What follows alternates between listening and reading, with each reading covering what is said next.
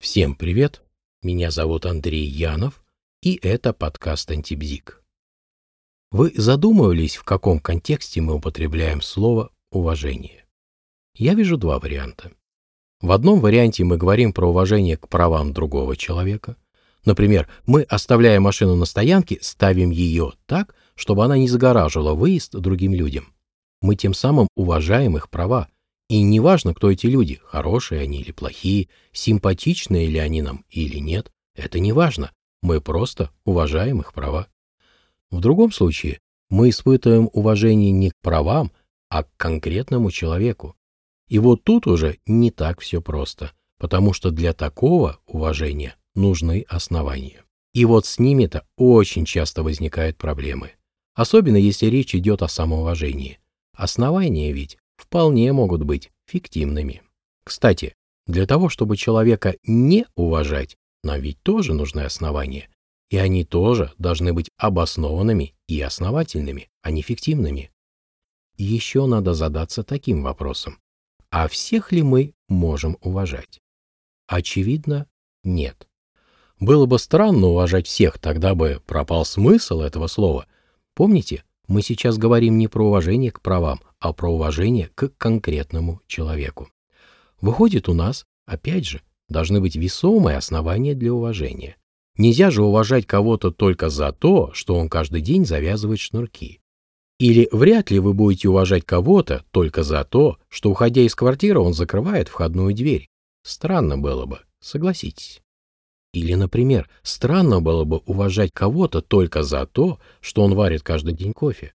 Но вот если вы бариста, и этот кто-то варит кофе так, что вы от него оторваться не можете, и пьете по 10 чашек сваренного им кофе в день, потому что он сварен абсолютно для вас непостижимым способом, тогда да, очевидно, вы его будете уважать.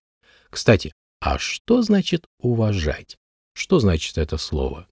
По одной из версий происходит слово «уважение» от немецкого слова «ваген», что означает весы. То есть уважать значит взвешивать, придавать вес. А вот за все ли в подряд мы готовы придавать человеку вес? Очевидно, нет.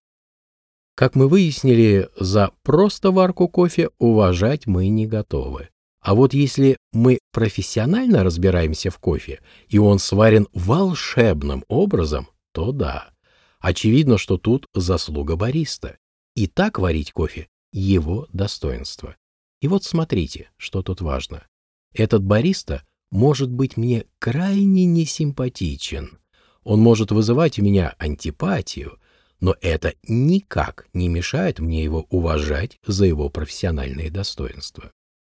То есть надо отличать симпатию от уважения и антипатию от неуважения.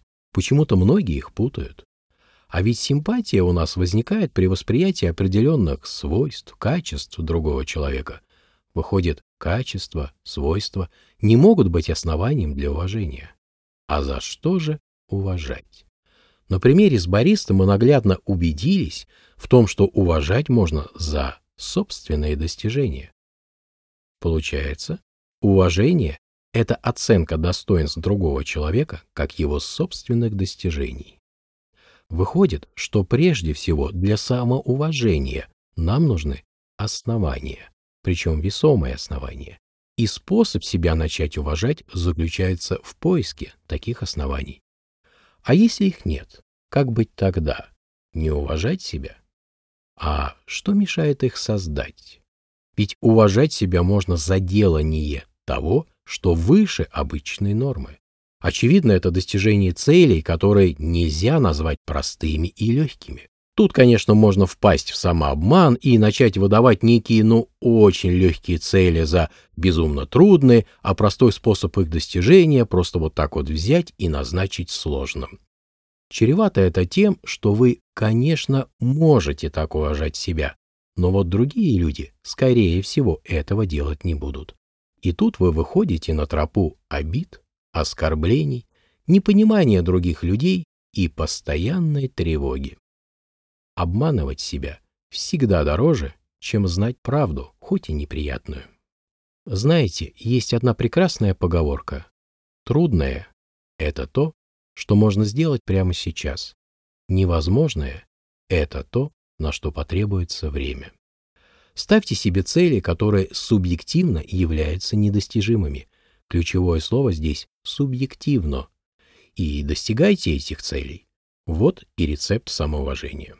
На этом я хочу завершить это короткое повествование. Всем отличного осеннего настроения.